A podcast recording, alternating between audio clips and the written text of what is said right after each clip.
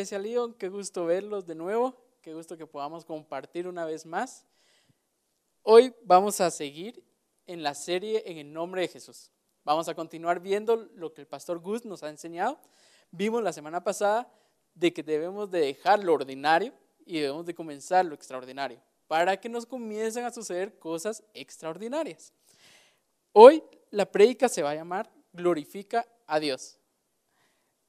Vamos a leer el capítulo 14 de Juan, del versículo 1 al versículo 14. Y esta prédica, eh, este capítulo, perdón, se centra cuando Jesús ya compartió la última cena con sus discípulos. Ya acá eh, Judas fue y ya, ya sabía que iba a traicionar a Jesús. De hecho, es gracioso porque en el relato eh, dicen que algunos discípulos le dicen, ah, bueno, Judas posiblemente fue a comprar las cosas para la Pascua. Judas tal vez fue a hacer otras cosas porque él era el que manejaba el dinero. Sin embargo, Judas pues ya tenía unos planes un poco distintos, los cuales iba a cometer con Jesús. Entonces, este, estos capítulos a mí me llegan a preguntarme que muchas veces decimos, ¿por qué queremos vivir? ¿Qué es lo que queremos de la vida? ¿Por qué debemos de buscar a Dios? ¿Y qué es lo esencial en nuestra vida? Yo asistí un tiempo a otra, iglesia y por ahí cuando tenía 21 años, de 21 a 25 años, fue mi etapa donde yo dije, bueno, ¿y qué, qué es lo que quiero hacer? ¿Qué es lo que, ¿A qué es lo que me voy a dedicar? ¿Qué es lo que debo de hacer realmente con mi vida? Y ahí entra un poquito que la universidad, qué vas a estudiar, a qué te vas a dedicar, qué, cuál es el trabajo que quieres y, muchas preguntas que realmente no tenemos la respuesta. Y bueno, eh, comenzaban a predicar un poquito del propósito, decían a veces de que sí, que hay, hay tres días claves para, para una persona, que es cuando uno nace, cuando uno se bautiza y cuando uno sabe por qué Dios lo creó. Y yo decía, bueno, que nací, pues ya, ese check, yo ya estoy vivo me bautizarse, me bauticé como tres veces porque dije al rato y el primero lo hice inconscientemente, el segundo no sé, pero el tercero ya estaba seguro que sí. Y por último, ¿qué era lo que Dios quería que yo hiciera? Ni idea. Entonces, bueno, nos daban eh, la prédica, la enseñanza y de buena manera nos decían, bueno, pasen al frente, vamos a orar para que ustedes puedan eh, escuchar ahí un poquito de lo que Dios quiere hablarles. Entonces yo pasaba al frente, pasé una, dos, tres veces y la última sí lo recuerdo bien, porque pasé al frente y dicen, bueno, levante la mano por el que no hemos orado para que podamos, pues, orar por usted. Entonces yo levanté la mano y todo. Pasó una canción, pasaron dos canciones, tres canciones, y en eso dije, bueno, me sentí un poco ridículo ahí enfrente, volteé a ver así como que, ¿será que hay más gente por acá? Y habían un par, realmente habían un par de personas. Entonces ahí sí dije, bueno, no, esto no está bien. Y escuché que el Espíritu Santo me dijo, estás buscando que un hombre te diga lo que yo quiero decirte. Necesitas de un hombre para que entiendas los, cuáles son los planes que yo tengo para ti. Necesitas que un hombre te diga qué es lo que debes de hacer. Y bueno, dije, oh, si me lo decides antes, no estuviera aquí con la mano levantada, pero, pero yo no lo entendía. Y, y entonces comprendí que no era malo que ellos quisieran orar por mí, porque muchas veces vas a necesitar que alguien ore por ti.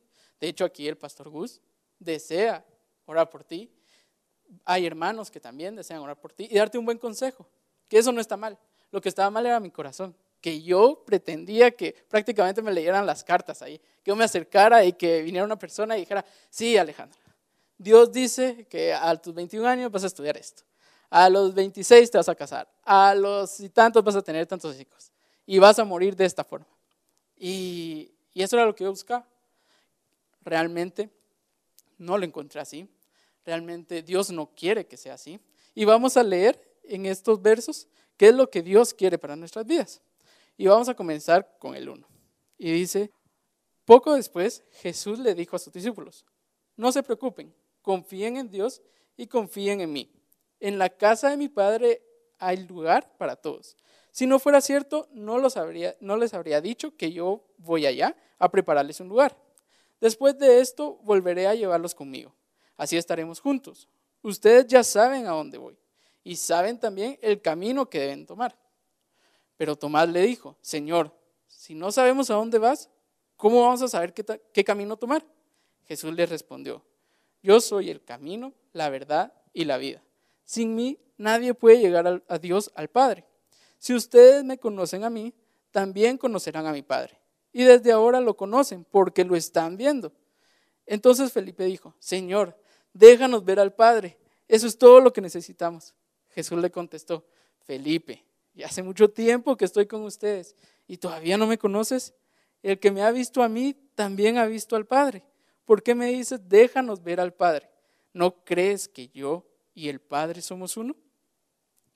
Entonces, aquí veo un poquito que, o sea, Jesús le habla a los discípulos, personas que vivieron con Él, personas que convivieron día a día con Él. Y aún así Jesús está enfrente, les está diciendo, yo voy al Padre, quien me ve a mí, ve al Padre. Y todavía levantan la mano y dicen, mire, pero solo déjanos ver al Padre. Y con eso te prometo que nos basta. Y realmente son los discípulos, son quienes estuvieron con Jesús gran parte de su vida. Y a veces es difícil ver a Dios. Entonces buscamos y pretendemos que, Dios baje con ángeles, que se llene todo esto de fuego y que prácticamente venga Dios, nos haga reverencia a nosotros y nos diga, aquí está tu Padre, ¿qué quieres? Y eso no debe ser así. Jesús estaba enfrente, pero no podían verlo, no podían ver a Dios en Jesús. Y nosotros muchas veces creemos que necesitamos algo fuera de este mundo para saber que Dios tiene cuidado de nosotros. Ellos también le dicen, Señor, pero ¿a dónde vas? No sabemos a dónde vas. Y Jesús les dice, yo soy el camino, la verdad y la vida. Debemos de saber que, que hay algo más. Debemos de saber que vamos con Dios, porque es peligroso. Si nosotros no sabemos dónde está el cielo, dónde está el infierno, dicen que el infierno pues es feo y todo, pero al rato y te acostumbras y no supiste que estuviste en el infierno y nunca llegaste al cielo. ¿Qué te asegura? Entonces debemos de conocer realmente a Dios. Debemos de conocer lo que Dios quiere para nosotros, que es nuestro Padre, y así basar nuestra vida en la voluntad de Dios.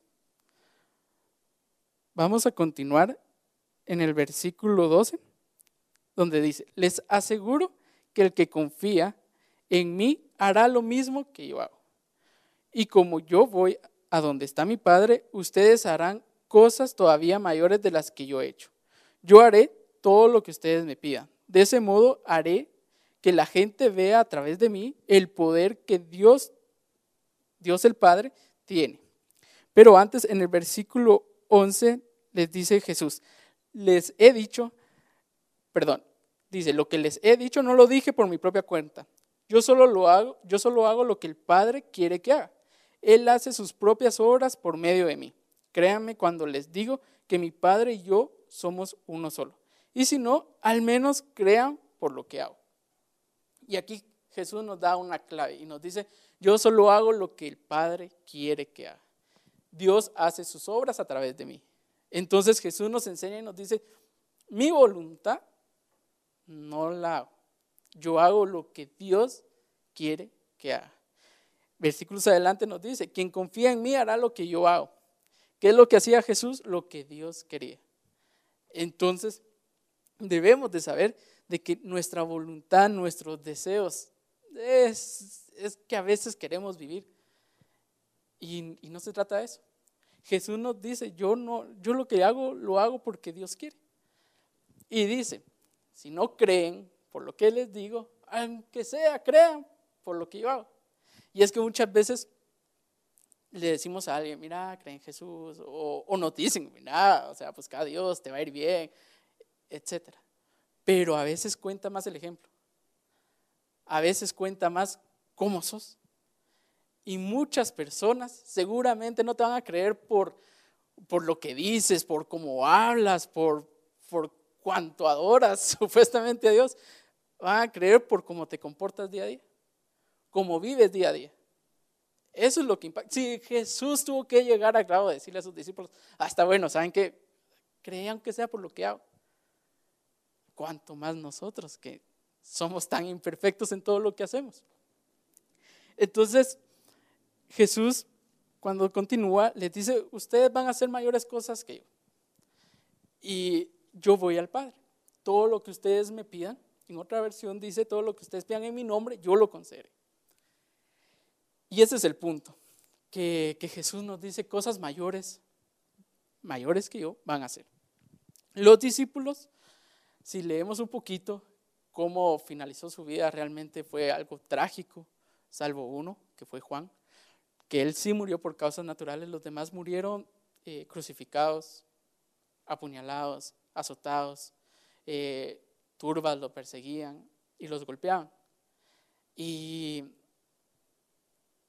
realmente podemos ver un ejemplo en ellos de qué es hacer cosas más grandes que Jesús. Jesús les dijo a sus discípulos, ustedes pidan que yo haré. Pero, ¿qué es hacer cosas más grandes?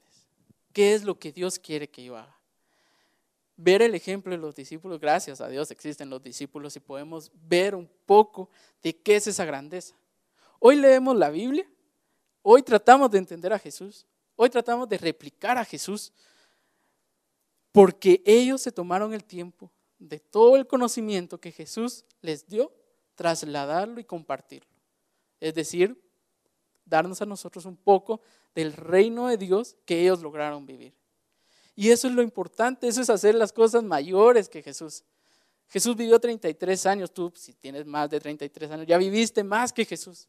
Tienes oportunidad de hacer aún cosas que Jesús en su corto tiempo no pudo hacer. Pero lo que debemos hacer es cumplir con sus mandamientos. Lo que debemos de hacer es buscar ser como Jesús. Y Jesús tiene realmente, cuando, cuando Él parte, nos dice que nos deja al consolador divino, que es el Espíritu Santo. Recordemos que el Señor Jesús murió en la cruz por nosotros y cuando Él muere, realmente nos dice que es bueno que Él muera, porque nos dejará el consolador divino para que nosotros nos podamos conectar. Y eso lo vamos a encontrar en Gálatas 5:22. Allí hablaremos y entenderemos un poco más qué es el Espíritu Santo, quién es, qué frutos da en nosotros. Entonces en, tus pantallas, en sus pantallas van a poder ver Gálatas 5. Vamos a comenzar en el verso 16. Y dice, obedecer al Espíritu de Dios. Por eso les digo, obedezcan al Espíritu de Dios, y así no desearán hacer lo malo porque los malos deseos están en contra de lo que el Espíritu de Dios y el Espíritu está en contra de los malos deseos. Por lo tanto, ustedes no pueden hacer lo que se les antoje. Pero si obedecen al Espíritu de Dios, ya no están obligados a obedecer la ley. Todo el mundo conoce la conducta de los que obedecen a sus malos deseos. No son fieles en el matrimonio. Tienen relaciones sexuales prohibidas, muchos vicios y malos pensamientos. Adoran a dioses falsos, practican la brujería y odian a los demás. Se pelean unos con otros, son celosos y se enojan por todo. Son egoístas, discuten y causan divisiones. Son envidiosos, se emborrachan y en sus fiestas hacen locuras y muchas cosas malas. Les advierto, como ya lo había hecho antes, que los que hacen esto no formarán parte del reino de Dios. Y si vemos un poco acá, lo que describe es realmente una fiesta común y corriente de las que vemos cada fin de semana. Donde te invitan y emborrachate, que no importa, tomate una cerveza, no es nada, no pasa nada, estás joven, viví la vida. ¿Y qué tiene? ¿Qué estás viviendo? Al rato y conoces aquí a tu pareja, te casás. Pero acá claramente nos dice, son infieles, pelean mucho, son celosos. Cosas que ahora las vemos muy normales. De que sos celoso, sí, un poco lo normal. Si aquí dice que son obras de la carne, no está bien. Desconfiar, pelear, ser egoísta, entonces son obras de la carne, son obras contrarias a Dios. Luego vemos en el versículo 22 y dice, en cambio, el Espíritu de Dios nos hace amar a los demás, estar siempre alegres y vivir en paz con todos. Nos nos hace ser pacientes y amables, tratar bien a los demás, tener confianza en Dios, ser humildes y saber controlar nuestros malos deseos. No hay ley que esté en contra de todo esto. Y los que somos de Jesucristo ya hemos hecho morir en la cruz nuestro egoísmo y nuestros malos deseos. Si el Espíritu ha cambiado nuestra manera de vivir, debemos obedecerlo en todo. No seamos orgullosos, ni provoquemos el enojo y la envidia en los demás por creernos mejores que ellos. Estos son los frutos del Espíritu. Esto es lo que Dios quiere que tú seas. Este es el propósito que Dios quiere para ti. No te está diciendo ni siquiera pelear con los demás.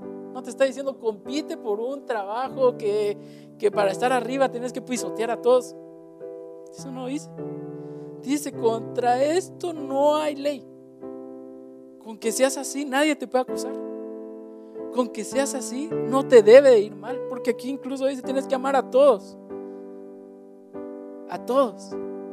No, no es que aquel me hizo a todos. No hay excepción alguna. Dice, no seamos orgullosos ni provoquemos el enojo y la envidia a los demás por creernos mejores que ellos. Debemos realmente de vivir el Evangelio.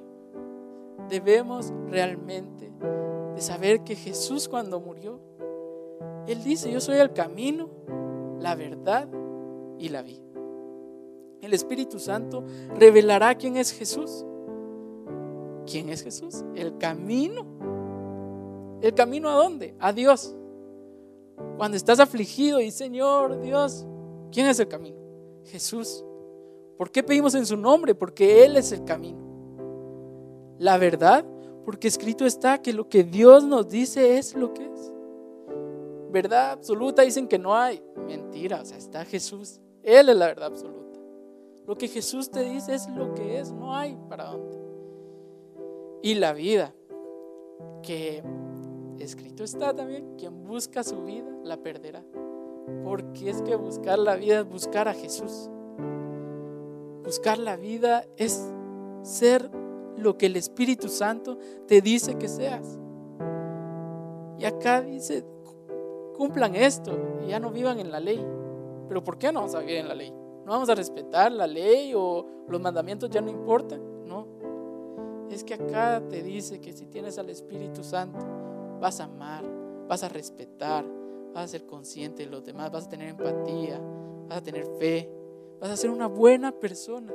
Y contra eso no hay ley. Porque Dios no te quiere siendo una mala persona.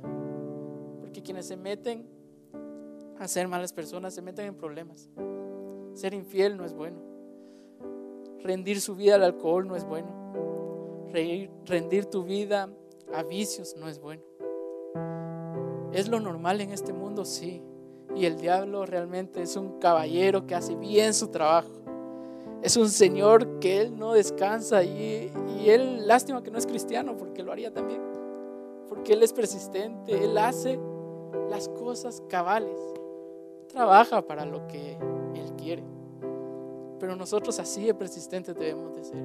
Cuando venga la tentación, debemos de ser persistentes. Aquí no dice que no vamos a tener malos pensamientos. Dice que los vamos a superar. Porque el Espíritu Santo nos va a redarguir y nos va a enseñar quién es Jesucristo. ¿Qué es lo que Jesucristo quiere para mi vida? Cuando tú dudes, ¿qué debo de hacer? ¿Qué acción tomar? ¿Será que esto es lo correcto? No tenemos un libreto que diga, naciste, te casaste y moriste de esta forma. No existe. Y Dios no te lo va a dar. Porque entonces tu vida la vas a basar en simplemente cumplir eso. En cumplir un guion. Y no vas a amar a Dios por quien es. Vas a amar a Dios simplemente porque en teoría te va a dar lo que dice ese papel que te va a dar. Debemos de conocer al Espíritu Santo. Y hoy quiero que juntos hagamos una oración, que juntos encontremos al Espíritu Santo, lo aceptemos, que Él llene nuestras vidas. Te voy a pedir que cierres los ojos. Señor Jesús, gracias por este día. Gracias por tu amor. Gracias por tu bondad. Gracias por haber muerto en esa cruz por nosotros. Gracias por haberte sacrificado, Señor. Gracias porque has enviado al Espíritu Santo a nuestras vidas. Gracias, Señor, porque hoy podemos conocer más allá de las escrituras. Hoy podemos sentirte, Señor. Hoy podemos sentir tu amor. Hoy podemos sentir tu bondad. Hoy podemos sentir tu misericordia, Señor. Y hoy podemos sentir tu gracia. Hoy podemos sentirte a ti, Señor, abrazándonos y sabiendo que todo va a estar bien. Gracias, Señor, porque tú nos has escogido como hijos. Gracias, Señor, por habernos dado la oportunidad de encontrarte, de agarrarnos a ti, Señor, y aferrarnos a ti. Te pedimos perdón por las fallas. Te pedimos perdón por las faltas que hemos hecho y porque hemos abierto puertas a las maldiciones, hemos hecho caso a los malos deseos, hemos hecho caso a los vicios, Señor. Y hoy cortamos todas esas maldiciones, con todos esos vicios en el nombre de Jesús. Y hoy declaramos que nuestras vidas son dedicadas a ti, que hoy nuestra voluntad no tiene poder sobre nosotros Hoy la voluntad que seguimos y por la cual nos regimos es tu santa voluntad, Señor. Hoy nos quebrantamos ante ti, hoy doblegamos nuestras rodillas a ti y hoy declaramos que tenemos una vida más allá, una vida la cual va a ser regida por tu voluntad, por tu Espíritu Santo, Señor Jesús. Y hoy te pedimos, Padre Santo, que seas tú en nosotros, que seas tú en nuestros padres, que seas tú en nuestros hijos, que seas tú en nuestros amigos y nuestros hermanos.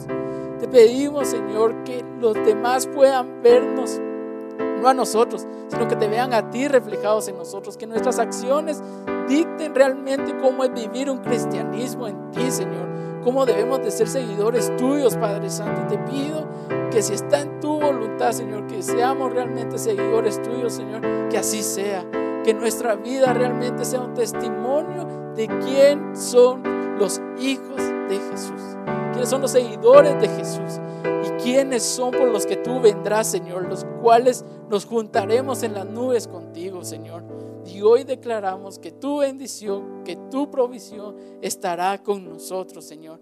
Y que la paz que sobrepasa todo entendimiento llega a nuestros hogares, llega a nuestra vida, porque sabemos que estamos protegidos por ti, Señor sabemos que estamos bajo la sombra de tus alas, donde nada ni nadie nos hará daño, Señor.